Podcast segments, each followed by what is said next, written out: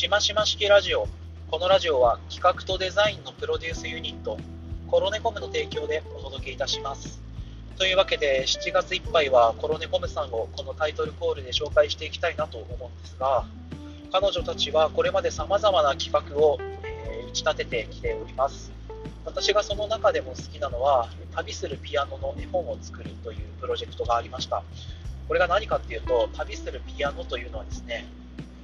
千葉大学を中心に、中心にというか、千葉大学で生まれた、白雲労働中膝栗毛、通称栗毛という謎の集団がおりまして、その人たちが、実際に千葉から長野まで余ってしまった、余ってしまったっていう言い方はどうなんでしょうね。えーと、不要になったピアノを譲り受けて、千葉から長野の大町というところまで、運んだ、運搬した、そういった、え実際にピアノを旅させたという、そういった企画が、昔あったんですね。でその取り組みを絵本にして、えクラウドファンディングを活用しながら、絵本自体にも様々な仕掛けをふんだんに取り入れて、絵本をそのクラウドファンディングの支援者に届けたという、そういったプロジェクトがあります。この私が好きなのはもちろんそのクラウドファンディングという仕組みを使ったことや、その絵本のさまざまな仕掛けっていうのもそうなんですけれども、これはですね、えー、通称、栗毛の代表であられる和北さんという方がいます。その和北さんとうまくこうチームを組んで、この絵本の製本をに制作に取り組んだんですね。で、このやり方が、まあ、なんていうんですかね、プロデュースユニットだから1から10までやるというわけでもなくて、その依頼主、企画者を中心としながら、それをうまくサポートして、ある面では、え表に立ちながら、絵本を作っていたその取り組みの,、まあそのプロセスがすごく私は非常に気に入っておりまして、えそこからコロネコムのファンになったというのもあります。えコロネコムさんの取り組みに関しては、インスタグラム、フェイスブック、あとはノート .mu のマガジンなど、いろんな媒体で告知を告知というか、まあ、これまでのポートフリオを公開していますので、ぜひカタカナでコロネコム、コロネコムで検索してみてはいかがでしょうか。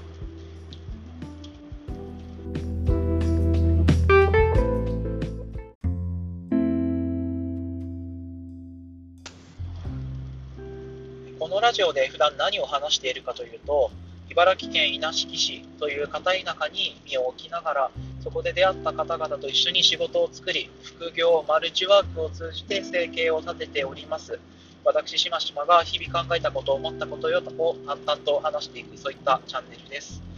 このラジオの内容を考えるときに、いつも、まあ、ペルソナというかですね、えー、こういった方をリスナーとして想定していますというのをち立てて、それに合わせて内容を遂行しているんですが、そのペルソナはですね、実は5年前の私そのものなんですね。私はその時東京で、まあ、新卒で入った大きな IT 企業で、まあ、いわゆる消耗しているサラリーマンの一人だったわけですが、その時に周りの、まあ、上司だったり先輩がどんどん打つとか、まあ、精神を病んで辞めていく様子とか、体調を崩してしまったりして、キャリアをこうどんどん崩して、キャリアのですね、なんだかわけわからんものにしていくのを見ていて、自分の人生これでいいのかなっていうものをかなり真剣に悩んでいた時期があります。そういった時に、えー、誰かこういったことを言ってくれる大人が周りにいたらなっていうような内容をこのラジオでお話ししているわけです。あれから5年経って私自身もこの資本主義社会のルールだったりとか自分自身のメンタルヘルスとの付き合い方あとはそうですねまあいろいろなもう本当に人間関係のことから自分自身の高め方とか本当にいろんなことを学んできました。こ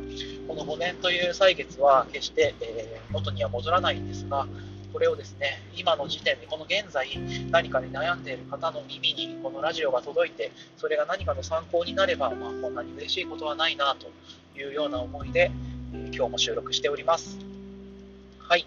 えー、2019年の7月5日金曜日、え現在、もうすぐ夜の11時ですね、えー、真夜中、夜中に収録をしております。こんばんは、しましまです。今日ね、朝収録したんですよ、1回。でね、それ、あの今日は実は水戸に行っていて、その道中、まあ、稲敷から水戸だと大体1時間半ぐらい車を走らせることになるので、その間、マイクをオンにして、ラジオを淡々と収録していたんですが、なぜかそのデータが残っていない。なんでだ、くそ。というわけで、朝話した内容の繰り返しにはなりますが、えー、後ほど、今日はですね、まあ、コツコツやるコツみたいなね、日々コツコツやっていきたいことっていうのはいろいろあると思うんですが、そのコツコツやる、そのコツについて、ちょっと簡単に3つ程度のポイントにまとめてお話ししていきたいと思います。でえこれから本編として、今日一日の副業日報ということで、私、しましまが副業家として今日一日どんな風に過ごしていたのかということもお話ししていきたいなと思います。はい、それでは本編をどうぞ。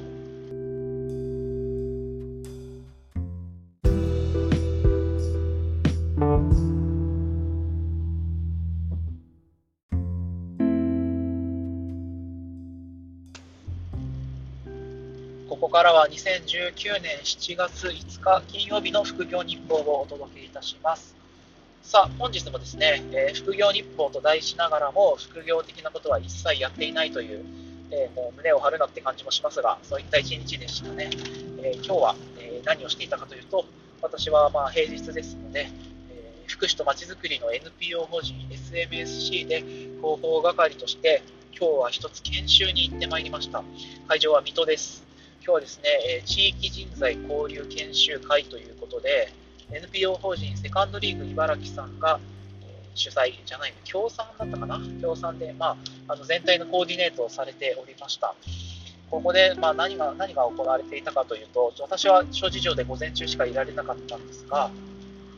午前中はですね、この茨城というか、まあ、関東一帯でいろいろなまあ、地域福祉に関する活動をされている方3名をお招きして、その方々の、え取り組みだったりとか、日々考えていることなんかをお話しいただき、それをまあ聞いて、え今後の知見に、まあ、蓄え知見として蓄えようという、まあ、そういった趣旨ですね。午後はグループワークなんかもあったらしいんですが、ちょっと私は参加できなかったので、午前中の講演のみ参加してまいりました。今日講演、え、前に登壇されていた方は3名ですね。え、っと、茨城県境町の社会福祉、社会福祉協議会の、えー、染野さん。と、あとは社会福祉法人友愛村理事長の藤沢さん、あとは埼玉の方なんですが、NPO 法人ハンズオンかな？すいません、名前が。まあ、ちょっとハンズオンだけではなく、さまざまな団体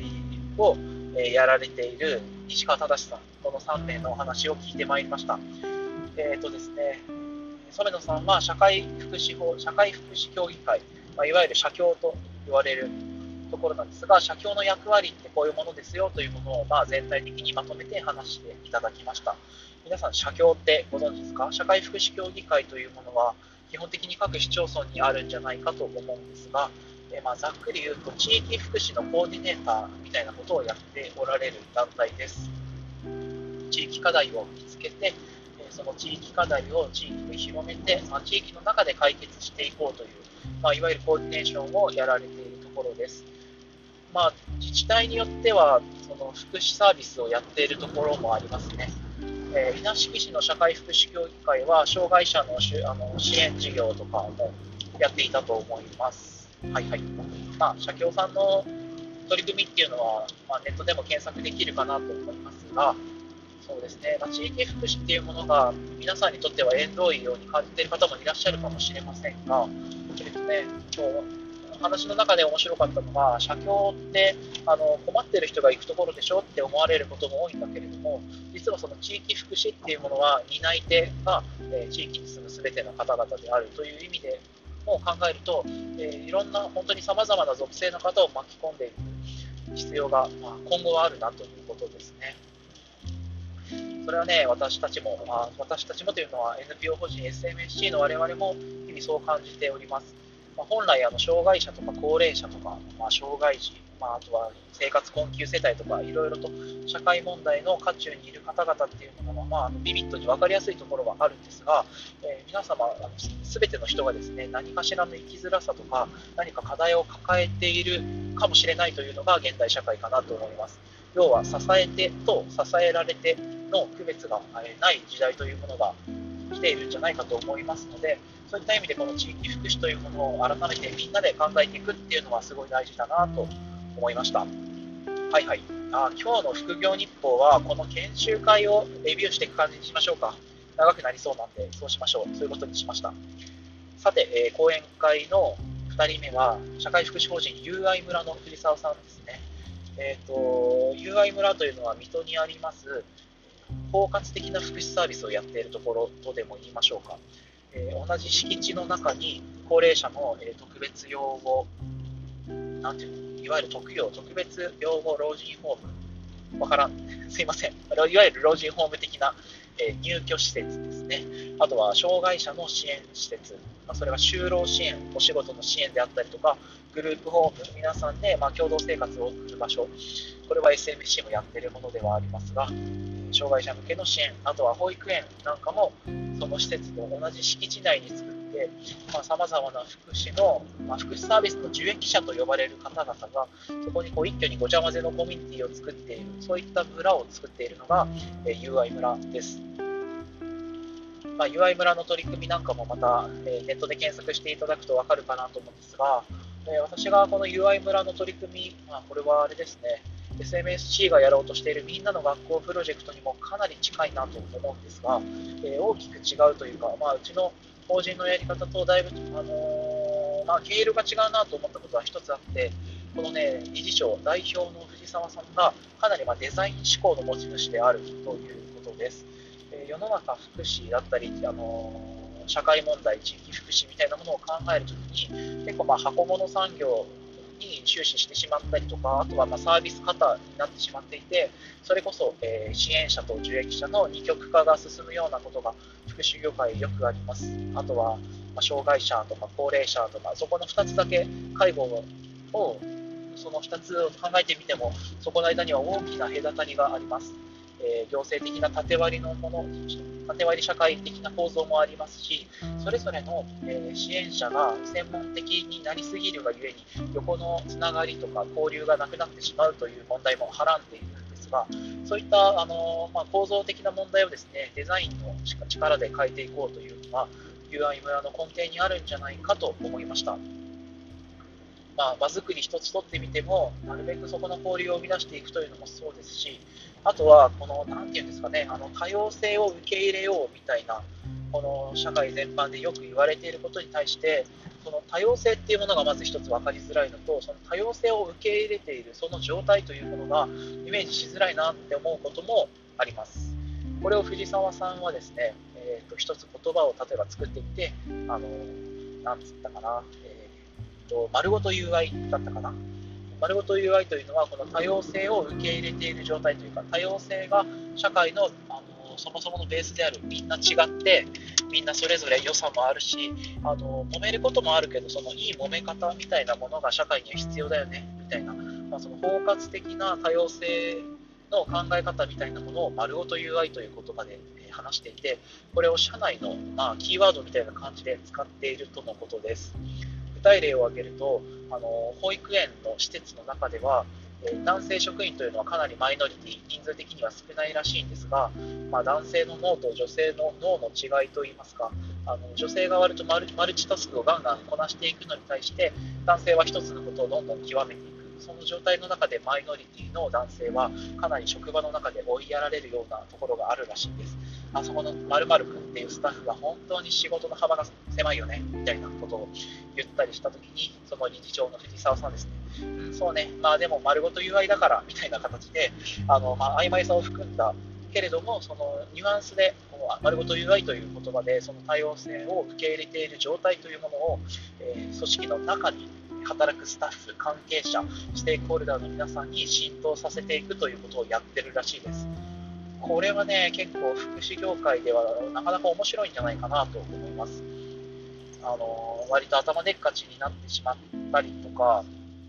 あとは、この多様性みたいなものをあの深くこう、まあ、アカデミックに考えてしまいがちなところで、でも本当はいろんな人がそこに関わっていく上で、あの誰もが分かる言葉で説明できないと厳しいなっていうのも思うんですよね。それを丸ごと UI というオリジナリティあふれる言葉で表現したりしているところが面白いなと思いました。あのね、この藤沢さんの話は結構興味深い点が多くて、あのちょっとここでは語り尽くせないので、またどこかでちょっとこの藤沢さんにお会いした時にでもですね、深く話を聞いてみようかなと思います。えー、最後に、えー、ハンズオンの西川さんですね。もうこの方については、あのー、なんだろうな。この方もどちらかというと、まあ、デザイン思考に長けている方というかですね、遊びと場作りみたいなものを、え踏まえて、その公共、まあ、パブリックな、パブリックであってるよね、そうですね、パブリックな空間というものをあの遊びの要素を踏まえて定義し直していたり、あとは構造を解析したりしている、まあまあ、あの遊びながらけん遊ぶ研究者みたいな方でしたね。あの今日は時間が限られていて、お話をあの根節丁寧に細かく聞くことができませんでしたが、一つ面白かったのはですね、まあ、世の中サービスベースになっていないっていう話です。これ何かっていうと、世の中の構造がサービサーとサービスの受け手みたいなものに分かれる、まあ、要はその提供者と消費者の二極化に分けてしまうとですね、消費者は基本的にクレームを言ったりとか、まあ、要はサービスを受ける側ですので、何かもあの文句を言ったり、そのまあ意見を提言するんですね。そうすると、それを反映しようとして、うん例えば、じゃこういうことはやめましょうとか、こういうお客さんがいたので、えー、このクレームがあったから、このクレームに関しては是正しましょうみたいな風なことをやっていると、あの社会がどんどん、あの制限されてくると話をされていました。え例を挙げれば公園ですね。今、公園って様々な注意事項、禁止事項が、えー、張り紙というか、まあ、縦看板として立てかけられているケースが多いと思うんですが、これはですね、まあ、本来、えー、子供が遊びの中で身につけるべきソーシャルスキルでしたりとか、えー、リスクマネジメントみたいなことを実はかなり限定していて、要はその専用の土地を作ってしまうことで遊びの幅が削られて体験できること経験できることが狭められている社会どんどん社会が狭くなってきてないかということを話していました。それを変えるために、えーとまあ、いろんな話をされていたんですがここはあれですね、え西川さんが、え書籍を出されております。ハンズオン西川正という名前で、え Amazon で検索をすればですね西川さんの遊びに関する書籍が出てくると思いますので、まあ、ぜひそちらを読んでみてはいかがでしょうかと、まあ、そちらの説明をそっちにぶん投げちゃうわけですが、私はその書籍を今日買いました。そして明日 Amazon で届くはずです。なので、えー、その書籍を読んでまたライナーノーツの中などでレビューをしていきたいなというふうに思っていますと。はい。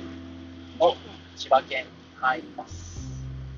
はい、というわけでそんなことをしていて今日はまあ半日水戸にいてで帰ってきて SMSC の仕事をやった後夜はですね一軒稲敷市の地元の飲み会に顔を出してきたんです。とここでピンときた方いらっしゃるでしょうか。現在私は、えーと、断酒中ですね。お酒を飲まない1ヶ月間過ごしているわけです。なので今日は、えー、終始ウーロン茶でこの飲み会に参加したんですが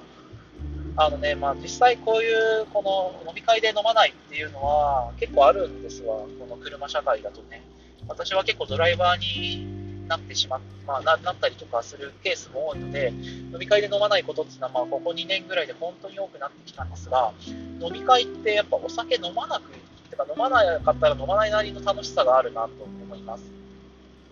飲み会で飲んで楽しいのはかなり主体的な楽しみ方で、み会で、えーと、ウーロン茶とか、まあ、ノンアルで過ごして、他のみんなが酔っ払ってるっていうのは、まあ、客観的な面白さがあるなと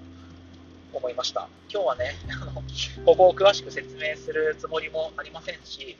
まだ、えーと、アルコールを脱ぐ生活5日目ですので、まあ、ちょっとあのこの先の、えー、副業日報だったり、このラジオの中でその説明はお任せしようと思いますが、まあ、そんな感じですね。今日は半日研修行って、もう半日仕事して、で、あと夜は、えー、地域の飲み会に出てということで、一日出ずっぱりのしましまでした。非常に疲れています。あ、えー、と、飲み会は焼肉屋でした。今、体中が香ばしい匂いを放っております。というわけで、えー、まあね、まあ、花金らしいといえばそうですね。あの非常にいい一日だったかなと思います。以上、7月5日の副業日報でした。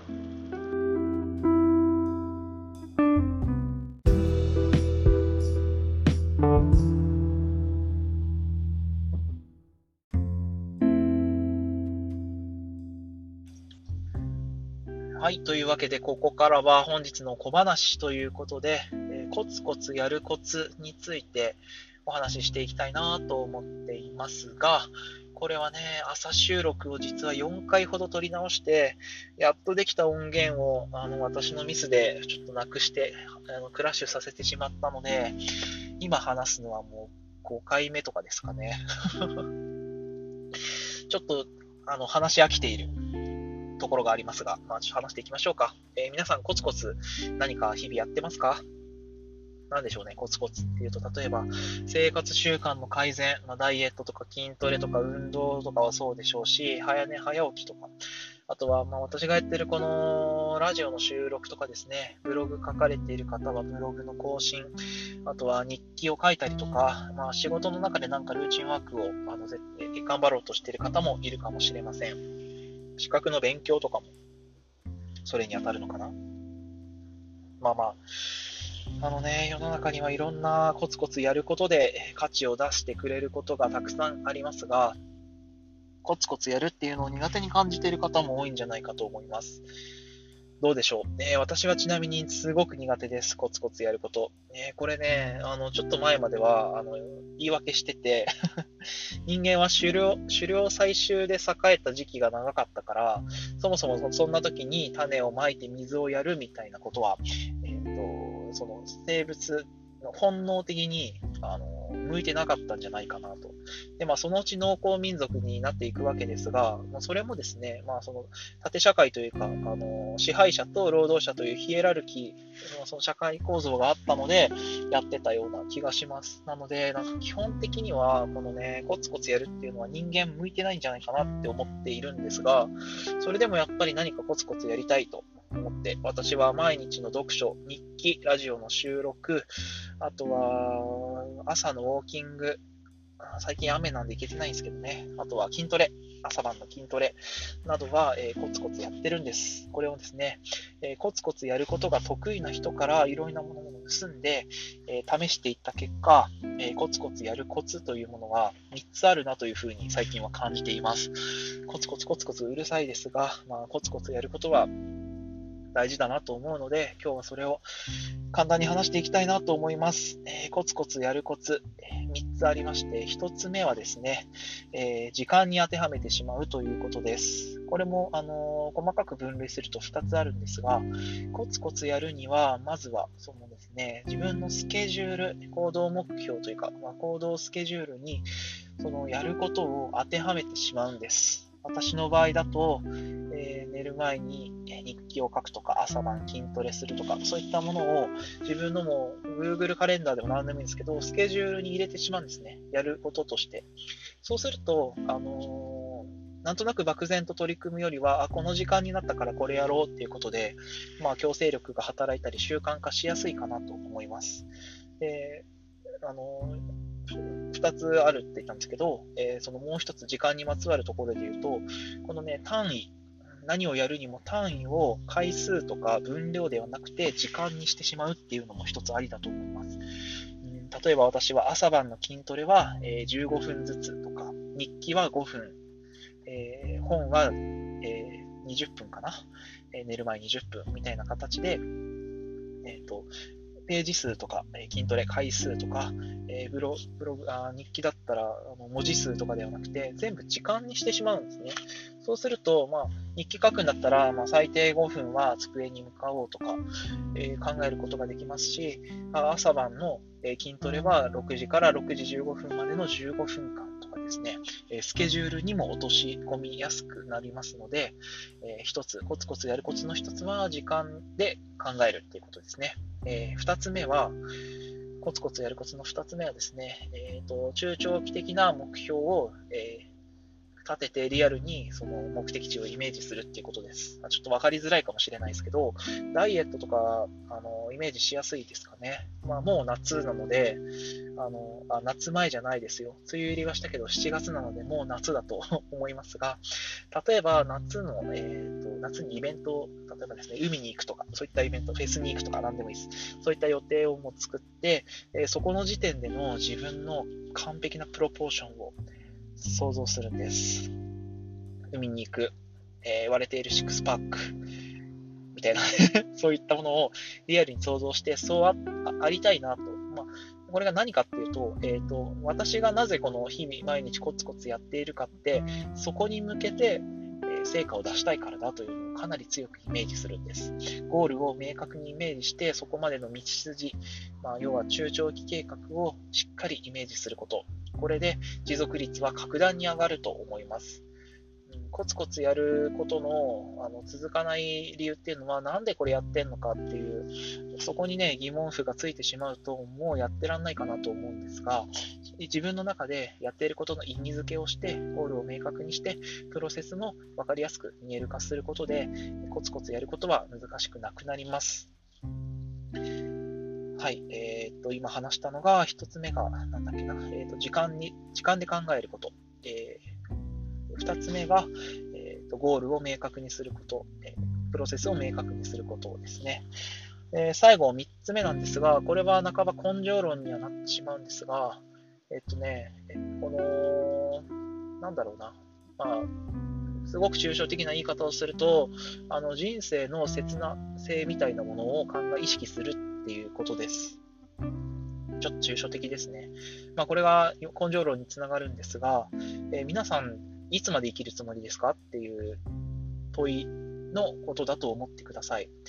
私は今ね、7月中は断酒をしようと思ってお酒を飲まずに5日間過ごしているんですが、これがね、えー、向こう80年続くと思うとちょっと現実的じゃないですね。お酒好きだから。ただ、えー、っと、まあ、今回は7月いっぱいとは考えているんですが、それでも毎日お酒を飲まれていた方にとって7月いっぱいの断酒っていうものは辛いと感じる方も多いかもしれません。でもね、えー、皆さん30日も生きるの？いつまで生きてるつもりなの？っていうのを考えてみてくださいよ。えー、何かがあって、あなたの人生が5分後に終わるということもなくはないはずです。ですし、え、30日後の未来が確実にあるかもわからない。その時に自分が生きてるかどうかもわからない。でもなぜか我々は自分の人生ってなんとなくこれからもゆったり変わらないまま続いていくような気がしていて、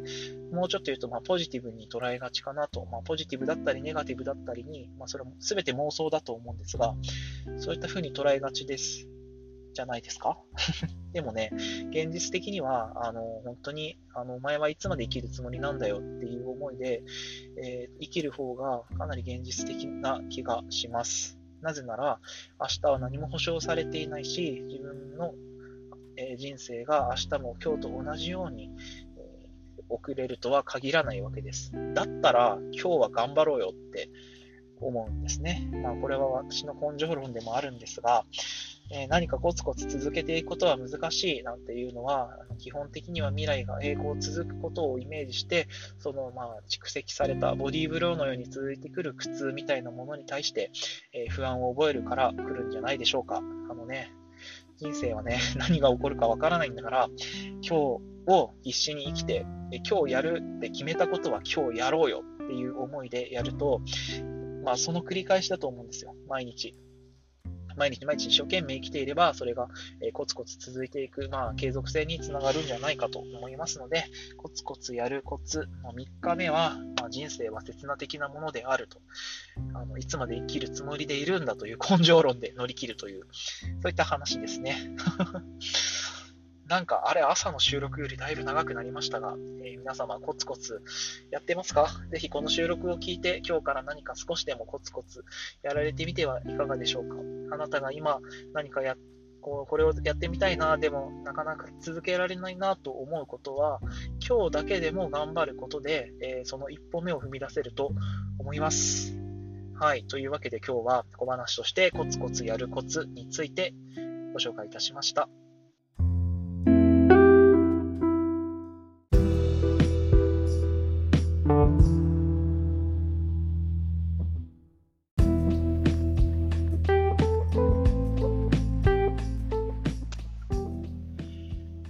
はいはい。というわけで、第35